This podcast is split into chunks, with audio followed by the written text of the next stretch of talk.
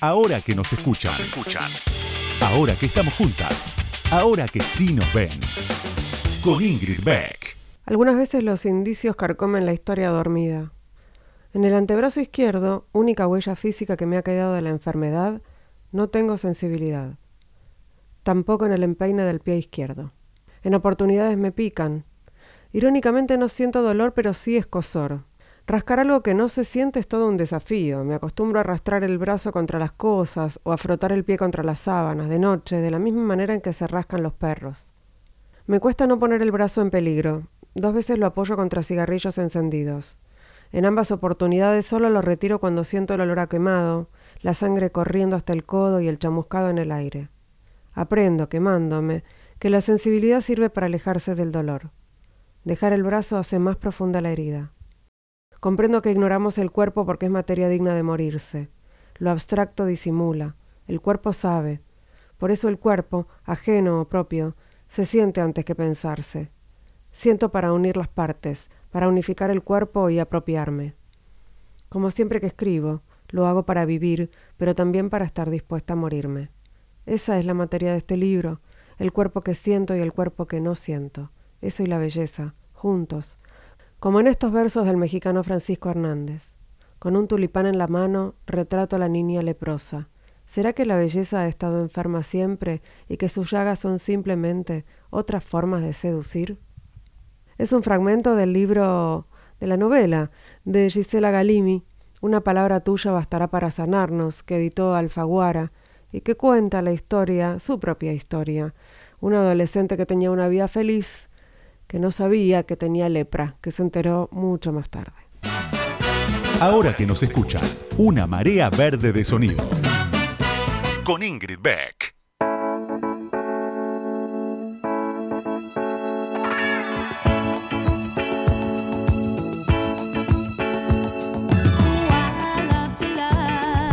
Buenas noches, buenas noches, bienvenidos, bienvenidas, bienvenides a este episodio eh, de ahora que nos escuchan de cumpleaños, gente.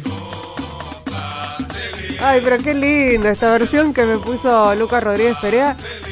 Hoy sí, hoy es mi cumpleaños y también es el cumpleaños de, de, la productora Mariana Boca. Cumplimos las dos el mismo día, edades diferentes, pero bueno, no tan diferentes. Pensaba, obviamente cuando una cumpleaños la reflexión sobre el paso del tiempo sobreviene, ¿no? Y, bueno, cumplo 53 años, es algo que no oculto, pero sí me pasó que después de los 50 me empecé a confundir cuántos cumplía. Lo atribuyo a la pandemia, ¿no? Que fue como un, fueron dos años y medio de todo una, un, moño, un, moño horrible, una, una cuenta imposible. Pero además pensaba, pero si yo no me siento de 53, y después pensaba, pero ¿qué, qué es sentirse de 53, no? Igual me suena un montón, yo no me siento de un montón, sépanlo. Eh, así que gracias por saludarme a quienes me están escuchando y es un placer eh, arrancar la celebración de mi cumpleaños con ustedes y haciendo este programa que es claramente lo que me gusta. Y para hoy tenemos una entrevista súper interesante. Vamos a hablar con eh, Inés Camilioni, que entre otras cosas de su vida es meteoróloga, es climatóloga y es una estudiosa del cambio climático. Un tema sobre el que yo mucho no hablo porque no sé y quisiera realmente ponerme a trabajar sobre eso. Bueno, le voy a preguntar cómo. Eh, enseguida, acá, en Radio Con Vos. Ahora que nos escuchan, ahora que vos me escuchás, te cuento algo más sobre la invitada de hoy. Ahí va.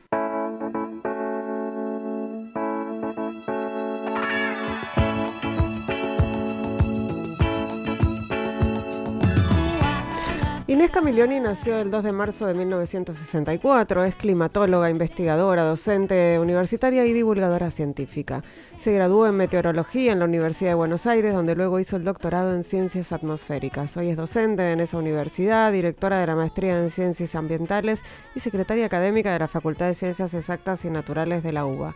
Inés también es investigadora independiente del CONICET y en el programa de investigación de geoingeniería solar de la Universidad de Harvard. En sus redes sociales reitera el hashtag cambio climático, que es la causa que la ocupa y que la llevó a trabajar como divulgadora eh, sobre este tema. Eh, eso es solo una partecita de la extensísima biografía de Inés Camilioni que nos acompaña hoy aquí en Ahora que nos escuchan. Muy bienvenida Inés, ¿cómo estás? Muy bien y muchas gracias por, la invitación. Pensaba, de hecho abrí el programa diciendo, eh, a mí me, me, me repreocupa, me preocupa un montón el cambio climático, me preocupa el medio ambiente, pero es una batalla que no doy. ¿No? Como no es algo sobre lo que estoy informada permanentemente, sino que me preocupo cuando ocurre algo como por ejemplo la ola de calor en Europa y parece que se avecina una acá, ¿no? Me imagino que no soy la única a la que le pasa eso. ¿Qué nos pasa que no nos ocupamos las personas? Digo, más allá de la responsabilidad de los estados, que después lo podemos hablar. ¿Vos lo, vos lo ves así? Sí, es cierto que hay eh, distintos niveles de, preocupación y también depende dónde está viviendo uno y cuál es la mm. coyuntura por la que uno va, va atravesando, ¿no? Entonces uno suele preocuparse más eh, por lo inmediato, por lo que está pasando y a veces hay cuestiones que las veo un poco más lejanas hasta que ocurre un suceso, pero lo que nos pasa a veces con el cambio climático, cuando hay un evento extremo como una ola de calor o una sequía, que en general tienen un principio y tienen un fin. Mm.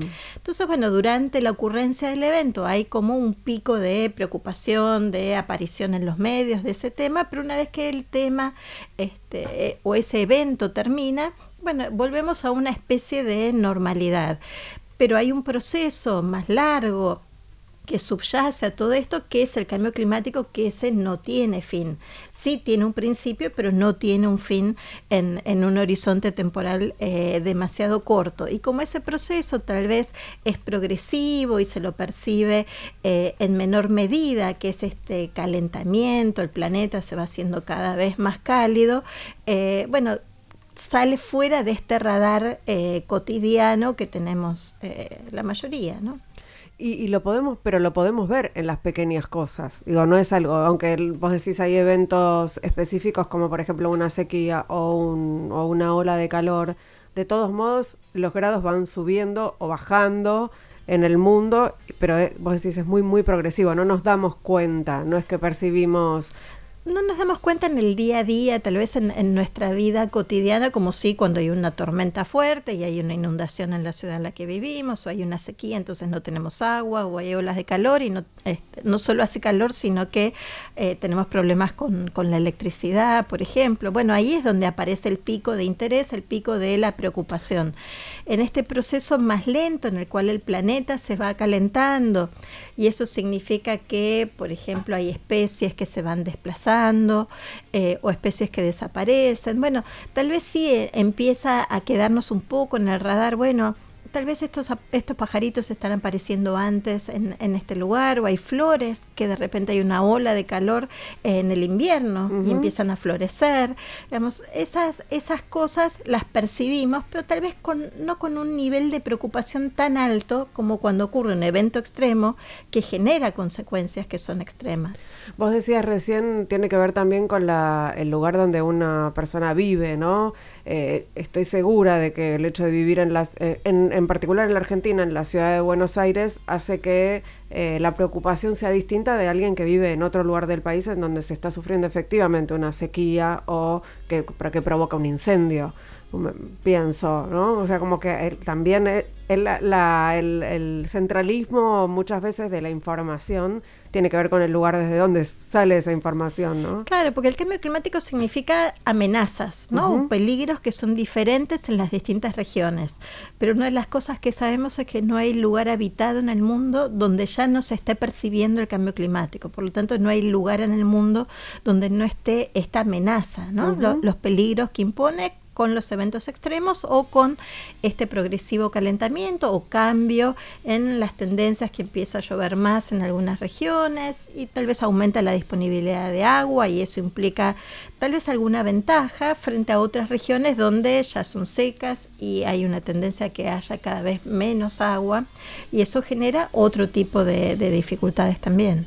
Eh, se decía eh, que la pandemia, en, el momento, en el, en el, momento álgido, cuando hubo aislamiento en casi todo el mundo, eh, digamos, mostró que sin actividad humana, digamos, como que todo, todo se, podía acortar o, digamos, se, se podía más bien aumentar el plazo en el que el mundo se empezaba a calentar. ¿Esto es verdad? Durante la pandemia sí, hubo, hubo un, un cambio importante que resultó en términos de cambio climático en una disminución en la emisión de los gases mm. responsables de producir este calentamiento del planeta porque hubo menos consumo de energía para transporte principalmente, algunas actividades productivas también decayeron. Pero está claro que la pandemia no es una pandemia no es una solución frente al cambio climático, pero sí nos deja algunas enseñanzas que tiene que ver con eh, cómo se produjo esa reducción en las emisiones. Bajaron alrededor de un 5% con respecto a lo que se venía emitiendo el año anterior.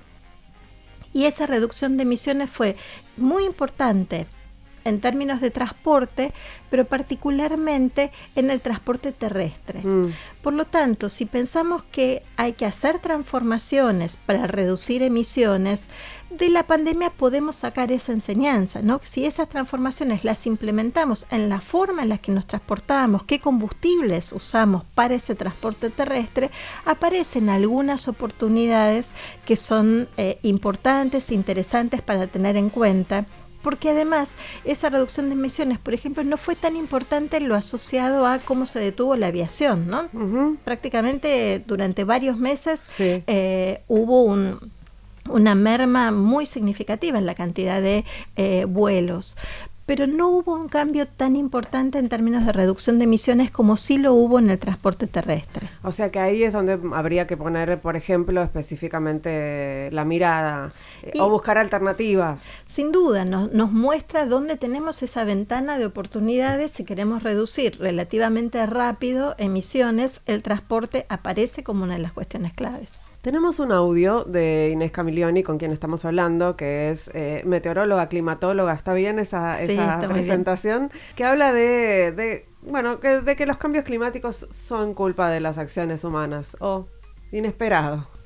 Los cambios que estamos viendo, particularmente desde mediados del siglo XX en adelante, sin duda son atribuidos a acciones humanas y esto es la incorporación en la atmósfera de un conjunto de gases como el dióxido de carbono o el metano que son producto del el uso intensivo de los combustibles fósiles, la quema de petróleo, carbón, gas natural para producir energía, algunas actividades productivas como agricultura, ganadería, hay procesos industriales y sumado a esto también los cambios en el uso del suelo, los procesos de deforestación, el avance sobre las coberturas naturales, tanto para procesos productivos como eh, a través del crecimiento de las ciudades, de la urbanización. Bueno, todo este conjunto de acciones humanas son responsables de los cambios que estamos viendo por lo menos en los últimos 70 años. Bueno, clarito, ahí. Y, me pregunto, Inés, ¿cómo viste vos, eh, los venimos viendo estos grupos, pero también durante la pandemia se vio con claridad esa, esa eh, unidad de pensamiento de alguna manera o coincidencia en esos grupos que estaban eh, que no creían, entre comillas, ¿no? en la pandemia, o sea, estaban en contra de la vacunación, por ejemplo, y que descreen también del cambio climático y también eh, eh, descreen de eh, la, discriminación, digamos, o de la, de la existencia de, minorías o de personas discriminadas. ¿Vos lo, ves esto, la, la, existencia y el crecimiento en el ruido público de estos grupos? Sí, existen estos grupos. Nosotros en general los separamos en dos categorías. Hablamos de los escépticos frente a que el cambio climático esté ocurriendo por acciones humanas reconocen que el clima está cambiando, pero que no se, lo, no se lo puede atribuir a acciones humanas, y después están los negacionistas que niegan cualquier tipo de este, posibilidad con respecto al, cambio en el clima. Una de las dificultades que encontramos es que a veces se plantea a estos grupos como un balance, ¿no? En, en términos de la discusión, como si eh, la mitad de la gente pensara que el cambio climático no es eh, responsabilidad humana y otra mitad pensara que sí, ¿no? Y la verdad es que eh, no hay un balance, no hay un equilibrio en, términos de esa, de esa discusión más del 99% de la literatura científica sostiene precisamente esto, ¿no? De la atribución de la forma en la que estamos generando energía, de la forma en la que nos transportamos, la forma en la que eh, estamos produciendo y consumiendo como la responsable eh, de, los cambios en el clima. ¿no? Entonces, ese, ese balance que, a veces pareciera que, existe en términos de posturas, la realidad es que en términos de la ciencia no, no existe. Y, y se sustenta tal vez más en creencias que en lo que en las evidencias ¿no? que, muestra la ciencia. Bueno, yo por ahí dividiría en dos, ¿no? Quienes, quienes por creencias eh, no descreen justamente de, la evidencia científica y quienes por alguna razón eh, económica eh, descreen o dicen que descreen, ¿no? O sea, hay un grupo ahí que, que tiene intereses económicos en desmentir de algún modo que exista el calentamiento global. Sí, eso sin duda también existe, sobre todo cuando pensamos que la forma en la que estamos generando energía se basa principalmente en combustibles fósiles, en toda la industria del petróleo. Claramente hay intereses económicos eh, de por medio involucrados, pero ese debate no está en la ciencia, pero efectivamente sí aparece cuando se involucran este, este otro tipo ¿no? de, de cuestiones. Estamos eh, hablando con Inés Camilioni, que es meteoróloga, es climatóloga, es especialista en cambio climático. Eh, y, volvemos, ¿no? ¿Qué me pasa? Estoy grande, estoy muy mayor, por eso titubeo. Ya volvemos. Ahora que nos escuchan. Entrevistas a las mujeres que mueven el mundo. Con, Ingrid Beck.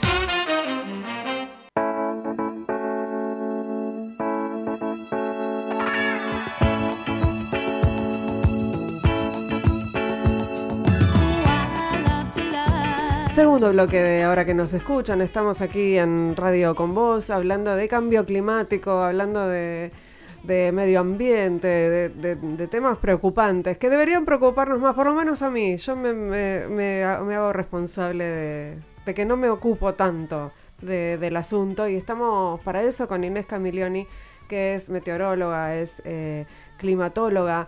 Y antes de seguir hablando en particular de esto, te quiero preguntar ¿Cómo se te ocurrió estudiar meteorología y especializarte en este tema?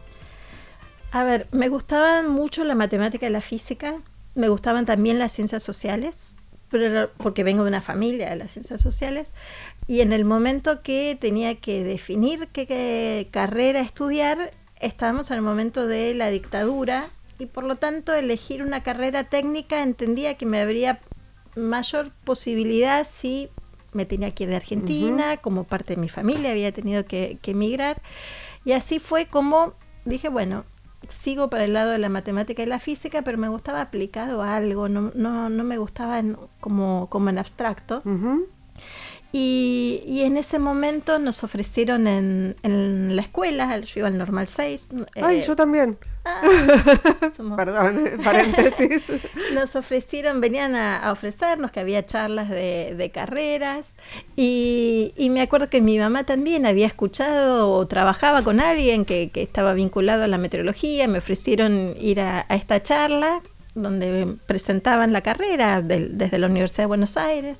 Así que fui y, me gustó porque me pareció que me iba a permitir cerrar todo, ¿no? La matemática, la física aplicado a algo, pero algo que se pudiera vincular con lo humano, con la gente, ¿no? Y, así fue como, como empecé este camino de vincular qué cosas hacemos los seres humanos que eh, interfieren con, el clima, que interfieren con, con la atmósfera.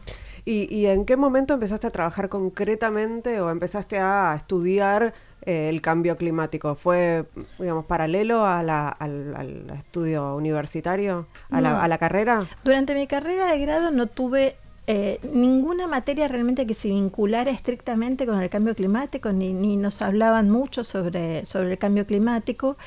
Eh, me gradué, para graduarnos nosotros tenemos que hacer una tesis de licenciatura. La hice en un, en un tema que se llama climatología urbana, que era la forma de vincular acciones dentro de las ciudades que interfieren con, el clima, el fenómeno de isla urbana de calor. Trabajé dos años en eso y no me terminaba de, convencer mucho. Cambié mi director después eh, de doctorado y ahí fue eh, que empecé a trabajar en, mi tesis doctoral ya en cambio climático, que empecé en 1989. Hace y eras como un, nada, eh, una islita, ¿no? En el, en el gran océano, por poner un ejemplo geográfico, así que tienen que ver, ¿no? Muy poca gente hablaba de eso, y además me imagino que eras eh, también de las pocas mujeres que estaban en, exactas en ese momento, en estudiando esa carrera, o me imagino mal, o era de las blandas de exactas.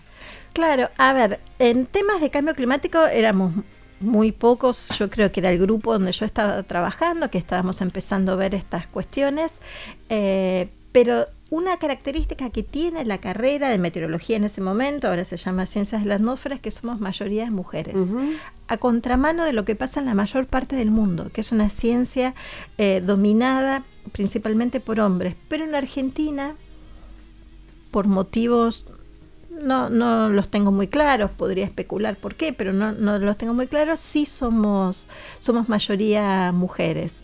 No pasa lo mismo en la carrera de física, por ejemplo, que somos carreras este, muy, muy afines, donde ahí sí la mayoría eh, son, son hombres, pero en, ciencias de la atmósfera somos, somos muchas mujeres, sobre todo probablemente esos años las que hacíamos investigación éramos muchas mujeres porque también estaba el servicio meteorológico que dependía de la Fuerza Aérea. Entonces tal vez algunos de los hombres que estudiaban terminaban asimilándose a la Fuerza Aérea y haciendo una carrera en el servicio meteorológico, pero podría ser alguno de los motivos, no, no lo sé. ¿Y, y, qué empezaste a, y cómo y cómo seguiste, digamos, el, el, tema del cambio climático? Porque empezó a acelerarse en algún momento. O sea, primero debía ser una preocupación pequeña y luego una preocupación cada vez más grande. Y, y, me imagino que debes haber empezado a pensar esto hay que divulgarlo de alguna manera, se tiene que enterar la gente de que esto está pasando. Sí, porque empecé a trabajar en proyectos de investigación que tenían esta particularidad de ser multidisciplinarios, que combinábamos el trabajo no solo que hacíamos climatólogos con eh, hidrólogos, de los primeros trabajos que hice tenía que ver con los impactos del cambio climático en la cuenca del Plata. Entonces ahí eh, mirábamos también aspectos sociales y una de las componentes que tenían estos proyectos era que hacía falta comunicar los resultados, ¿no? Había como una demanda de interactuar con eh, tomadores de decisión, con organizaciones no gubernamentales que estaban trabajando a veces en territorio, en cuestiones eh, vinculadas con impactos del clima. Entonces, así creo que muchos de los científicos que participábamos en estos proyectos nos empezamos de alguna forma a entrenar en la necesidad de comunicar los resultados de nuestros proyectos de, investigación y además tratar de buscarles eh, alguna beta de aplicabilidad, ¿no? Cómo esa información la teníamos que generar, cómo la teníamos que comunicar para que sea útil para quienes tenían que tomar alguna decisión basada en esos datos. Eh, Inés, cuando vemos las consecuencias del cambio climático, eh, suele ocurrir que, en general, las consecuencias de cualquier fenómeno, de estos fenómenos naturales, por ejemplo, eh, que quienes más sufren las consecuencias son las personas más vulnerables. ¿Esto es así? Esto es así, porque el, cambio climático genera impactos, genera riesgos y, esos riesgos dependen de qué capacidad tenemos de hacerle frente, ¿no? ¿Qué, herramientas disponemos para hacerle frente.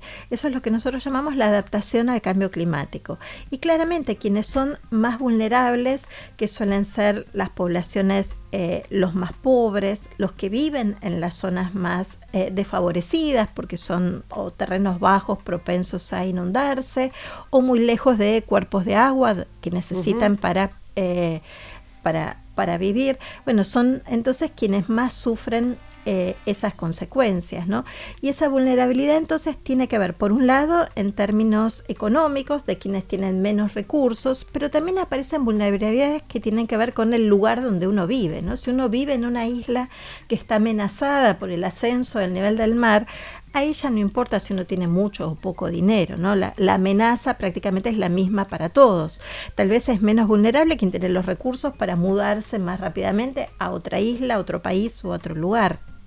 Eh, también existe la tendencia de adjudicar a cualquier fenómeno natural que ocurra un terremoto o una, un tornado o una inundación eh, cualquiera o un incendio en el sur del país o los, este, los incendios de los humedales, por ejemplo, ahora las islas enfrente de Rosario, adjudicarlos al cambio climático, pero no es así, no todo tiene que ver con el cambio climático. Pienso, por ejemplo, en los incendios provocados. Eh, claro no, exactamente. No todo tiene que ver con el cambio climático, pero todo ocurre en un contexto mm. donde el clima está cada vez más cálido y eso implica condiciones de clima más peligrosos, ¿no? Porque un clima más cálido necesariamente implica un clima más peligroso. Entonces, por ejemplo, hablamos de incendios y lo que puede generar el cambio climático son situaciones favorables como para que si alguien enciende un fósforo se desate el incendio porque el cambio climático puede ser la causa subyacente de, una sequía, de pastizales que, estén cada vez más secos. Pero ese proceso de atribuir la ocurrencia de un evento al cambio climático es uno de los procesos que usa la ciencia, ¿no? Utiliza un conjunto de metodologías para poder establecer la relación causa-efecto. Vamos a escuchar eh, algo de Inés Camilioni sobre el derretimiento de los glaciares, que tiene que ver con esto que estamos hablando. nos estamos derritiendo de a poquito. Va, más que de a poquito, de a muchito. Argentina sufre los impactos del cambio climático como todo el mundo, como toda la región de América Latina, primero porque está aumentando la temperatura de nuestro país, no es ajena a este proceso de calentamiento y particularmente en la zona de la Patagonia, que es donde mm. más fue aumentando la temperatura. Eso también se traduce en un proceso de derretimiento y retroceso de los glaciares. Desde la década del 80 hasta ahora, en general, todos los glaciares de América Latina se redujeron en un orden de un 30%. Y hay que entender que en toda esa región el agua en gran medida proviene de agua de deshielo. Entonces implica riesgos para la vida humana, para la producción de, alimentos, que afecta a una enorme cantidad de población, ya no solo hablando de Argentina, sino de toda América Latina, porque lo que tiene que ver con la acumulación de nieve y el derretimiento de los glaciares en toda la zona de la cordillera de los Andes. Como para concluir eh, de todo lo que venimos hablando, pero en particular de este audio que acabamos de escuchar, nos va a faltar agua, ¿no? Ese es, el, ese es uno de los principales problemas. Argentina tiene dos tercios de su territorio clasificado como zonas áridas o semiáridas, con lo cual eh, el tema de la disponibilidad de agua es crucial para la mayor parte del territorio de, nuestro país. Entonces, en términos de menor acumulación de nieve en cordillera, de retracción de glaciares, eso significa riesgos con respecto a cuánta agua vamos a tener disponible en una extensa región eh, de Argentina en el centro oeste de nuestro país, que es la zona más lluviosa, más allá que hace dos años estamos atravesando un mm. proceso eh, de sequía, tal vez los riesgos con respecto a la disponibilidad de agua son, mayor, son menores porque las proyecciones eh, de clima para las próximas décadas lo que están mostrando es que en esa región eh, las lluvias tenderían a seguir aumentando más allá de esta variabilidad en la que pueden aparecer dos años o tres años secos. Y este, e, este fenómeno que provoca, obviamente, que el, el, planeta se caliente y que haya, por ejemplo, olas de calor ahora en Europa para las que Europa no está preparada, eh, también provoca olas de frío, ¿o no? O sea, hay como enfriamientos en otros lugares. ¿Por qué? Sí, porque el cambio climático significa un aumento de la variabilidad. Mm y eso significa desde extremos muy secos a extremos muy, húmedos, como habíamos estado hablando, inundaciones o sequías, pero también olas de calor o también olas, olas de frío. Y eso se ve particularmente en eh, el hemisferio norte, ¿no? donde esta esta fuerte variabilidad tiene que ver con cómo se mueve el aire, cómo circula el aire. Entonces favorece, por ejemplo, que haya periodos en los que aire muy cálido proveniente de las zonas más tropicales o más cercas del Ecuador ingresen hasta regiones más cercanas al polo, pero eso tiene una contrapartida también, que aire muy frío del polo norte avanza hacia eh, regiones más hacia acercándose, digamos, a, las zonas tropicales y, hacia el Ecuador, ¿no? Si uno lo pensara en términos de eh, una onda, es como si esa onda se amplificara, ¿no? Pasamos eh, de periodos muy, muy cálidos en algunas regiones a zonas muy frías en otras. Estamos charlando con la meteoróloga, climatóloga, especialista en cambio climático Inés Camilioni, aquí en Ahora que nos escuchan en Radio con Vos. Ahora que nos escuchan, nos escuchan. Entrevistas a mujeres que hicieron, hacen y van a hacer historia. Con Ingrid Beck.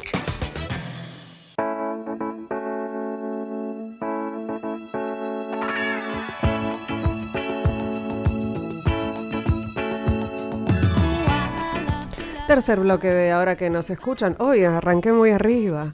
Eh, estamos hablando con Inés Camilioni, que mm, eh, por supuesto en, la mientras está, escuchábamos a Cerati también hablábamos de nuestro pasado en el, en el Normal 6 y de las profesoras que, que nos marcaron de alguna manera o que no nos marcaron de ninguna manera. Eh, Inés Camilioni es climatóloga, es meteoróloga, es especialista en cambio climático. Eh, pero bueno, yo quisiera hacer un, paréntesis, hablamos un poquito de eso, pero me gustaría escuchar un audio eh, en el que vos hablaste, Inés, de, la mujer en la ciencia, porque me parece que hay ahí un asunto para conversar. Hacer ciencia para una mujer no es fácil porque implica dedicarse prácticamente 24 horas por día, 7 días a la semana. Uno está siempre planteándose preguntas, interrogantes, viendo cómo son las posibles soluciones a esas, a esas preguntas. Es necesario que se reconozca un día en el año como el Día de la Mujer en la ciencia, porque todavía somos una minoría, las mujeres que nos dedicamos a hacer investigación científica. Por lo tanto, en un día como este sirve para estimular vocaciones, para despertar vocaciones, para que más mujeres se dediquen a la investigación, a las ciencias, a las ciencias exactas, a las ciencias sociales, a cualquiera de aquellos caminos que nos sirven para avanzar en el conocimiento y para hacer de este mundo un mundo mejor. Eh, tu, trayectoria como mujer científica, ¿pensás que tuvo obstáculos justamente por, por, eh, esta condición? Sí, porque no, no es fácil combinar, digamos, una, una vida familiar con, la vida o con la carrera científica. Eh, yo eh, tuve un hijo cuando estaba haciendo mi, doctorado, por ejemplo, y, y, bueno, tenía que empezar a equilibrar eh, los tiempos, ¿no? Entre, entre la maternidad y, el tiempo que tenía para, para, trabajar, que era básicamente el tiempo que mi hijo estaba, estaba en el jardín. y, y, una de las cosas que recuerdo es que cuando estaba embarazada, el, el, obstetra me preguntaba, bueno, ¿vos qué haces? ¿A qué te dedicas? Y le conté, estoy escribiendo mi, mi tesis doctoral. Y me dijo algo que no me olvido nunca más. Me dijo, bueno, pero las mujeres cuando cuando están embarazadas están disminuidas intelectualmente. Olvídate que la vas a terminar la, la tesis ahora. Y para mí fue un, shock eh, impresionante, ¿no? Esa posición en la que, en la que el tetra el médico veía que, yo estaba. Bueno, efectivamente tuvo razón, no logré terminar mi, Pero no, tesis. no era porque estabas disminuida intelectualmente. No, no, porque mi hijo decidió adelantarse y llegar unos meses antes de lo que correspondía. Entonces, bueno, cambió esto. Eh, la, planificación. Pero lo bien, lo que me pasó a mí, lo veo con, la gente, con las otras mujeres, ¿no? Con las que trabajo, el periodo de, la maternidad y ese esfuerzo de tratar de hacer todo lo posible en el horario que nuestros hijos están en el, en el jardín o en la escuela y salir corriendo para ir a buscarlos y tratar de, combinar esa vida con, con la culpa que genera además. Y porque la carrera científica demanda también, sobre todo en una disciplina que es tan chica en Argentina, somos pocos los, los climatólogos que estamos trabajando en estos temas, que necesariamente implica que uno tenga que, viajar para relacionarse con otros científicos, con otros investigadores o participar en, proyectos internacionales y eso eh, hace todavía más, más complejo ¿no? la, combinación de eh, las responsabilidades que normalmente el cuidado de los hijos está eh, a cargo de las mujeres. Yo me divorcié cuando mi hijo tenía 10 años y quedé también a cargo de, gran parte de, su cuidado. Y bueno, y eso eh, implicó también un, no sé si un sacrificio, pero, pero una enorme demanda de, tiempo y de, de, precisión ¿no? en los tiempos entre los que les podía dedicar a, la investigación para poder sostener una carrera científica que es competitiva y que es demandante también. ¿no? El tema del cuidado es un tema sobre el que todavía no hay, eh, digamos, se están dando algunos pasos, eh, pocos desde mi punto de vista, pero hay otra cuestión que tiene que ver y, y, que creo que se refleja también en el diálogo que tenías con el obstetra, que en ese momento era la voz de la autoridad, además también, un científico, un médico.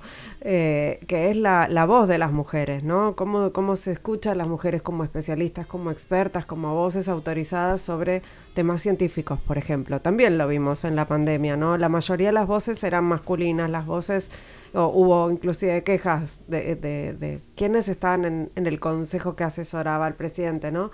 ¿Cómo, cómo son esas... ¿Qué esfuerzo hay que hacer para que las voces de las mujeres también sean escuchadas? Entiendo que hay cambios, el CONICET ahora eh, tiene otra composición, digo, hay eh, estímulos ¿no? para las mujeres en las carreras de ciencia y tecnología, pero va todo lento, mucho más lento de lo que nos gustaría. Sí, va lento porque tal vez la cantidad de mujeres haciendo ciencia progresivamente va aumentando, pero la ciencia también tiene una pirámide, ¿no? Tiene una estructura con diferentes categorías dentro de la carrera de investigador científico del CONICET o dentro de una universidad, las distintas categorías de profesor. Y claramente las categorías más altas todavía están siendo ocupadas por, por hombres, ¿no? Mis directores de, trabajo fueron, fueron hombres y, tardamos este, unos, unos cuantos años, diría eh, décadas, empezar a revertir esto que eh, empezáramos a ser más mujeres formando a, eh, científicos a, dirigir tesis que lo que era hace 20 o 30 años. Eh, Inés, vuelvo un poquito al, tema del cambio climático porque quiero pensar en, la, escala de responsabilidades, ¿no? Para que, primero preguntarte si hay posibilidad de que esto de, de verdad se empiece a ralentizar y en todo caso eh, ¿Cómo? ¿Qué, qué, deberíamos hacer? Entiendo que hay, es importante la, eh, la actuación de los estados eh, y sus políticas públicas y también de las personas, ¿no? No es la misma responsabilidad, pero bueno, ¿podemos pensar en responsabilidades compartidas? Sí, podemos pensar en esas responsabilidades compartidas. Estamos a tiempo de hacer algo pero ese algo que tenemos que hacer es exigente, que tiene que ver con eh, modificar drásticamente las formas en las que estamos generando la energía que utilizamos. Necesariamente tenemos que hacer una rápida transición hacia fuentes de energía renovables, solar, eólica, por ejemplo. Eh, pero también tenemos que generar políticas de adaptación como para disminuir o minimizar los riesgos. Y en términos de responsabilidades, siempre aparecen como estas dos eh, alternativas, ¿no? ¿Qué podemos hacer cada uno de nosotros? Claramente podemos contribuir porque hay una transformación cultural de base que tiene que ver con cómo eh, estamos consumiendo, qué estamos consumiendo, eh, cómo nos... ¿Cuánto eh, estamos consumiendo también? ¿no? Exactamente, si consumimos todo lo que necesitamos, si estamos consumiendo mucho más de lo que necesitamos, ¿no? Y hacer esa transición hacia un consumo responsable de qué, para qué estamos consumiendo, qué hacemos con nuestros residuos eh, también. Y está, por otro lado, las políticas públicas, que son las que tienen que definir los estados de cómo generar esta transición, por ejemplo, hacia fuentes renovables. Pero en esta discusión, creo que también en, los últimos tiempos se está poniendo mucho acento en qué tenemos que hacer cada uno de nosotros, que por mm. supuesto podemos contribuir hacia esta transformación hacia un mundo más eh, sostenible pero sin perder de vista que el 60% de las emisiones que producen el cambio climático provienen de cinco países. Mm. Por lo tanto, sin esos cinco países realmente comprometiéndose y asumiendo sus responsabilidades, es muy difícil revertir esta tendencia en ascenso, ¿no? En el que, en la que vamos con respecto a la aceleración del cambio climático. Estamos hablando de cinco potencias mundiales, ¿no? Cinco potencias, pero que no necesariamente son países desarrollados todos, porque están China e India, mm. y después sí tenemos a eh, Rusia, está Em, Estados, Unidos. y Japón. ¿no? Entre esos cinco países emiten el 60% de los gases responsables del, cambio climático. Entonces, creo que hay que entender también que el cambio climático es un problema global y que las soluciones necesariamente deben ser globales. De ahí la importancia de los acuerdos internacionales, del rol de las Naciones Unidas en promover este tipo de eh, acuerdos para que sean sostenibles en el tiempo, porque la solución frente al cambio climático no va a llegar ni en uno, ni en dos, ni en cinco años, sino que tiene que trascender en estas transformaciones durante varias décadas. Ahora, en términos de geopolítica, estamos lejos de que esos países dejen de, digamos, o por lo menos eh, eh, se, se dispongan a cumplir algún acuerdo internacional. No estoy hablando de todos los países, pero pienso en China, pienso en Rusia.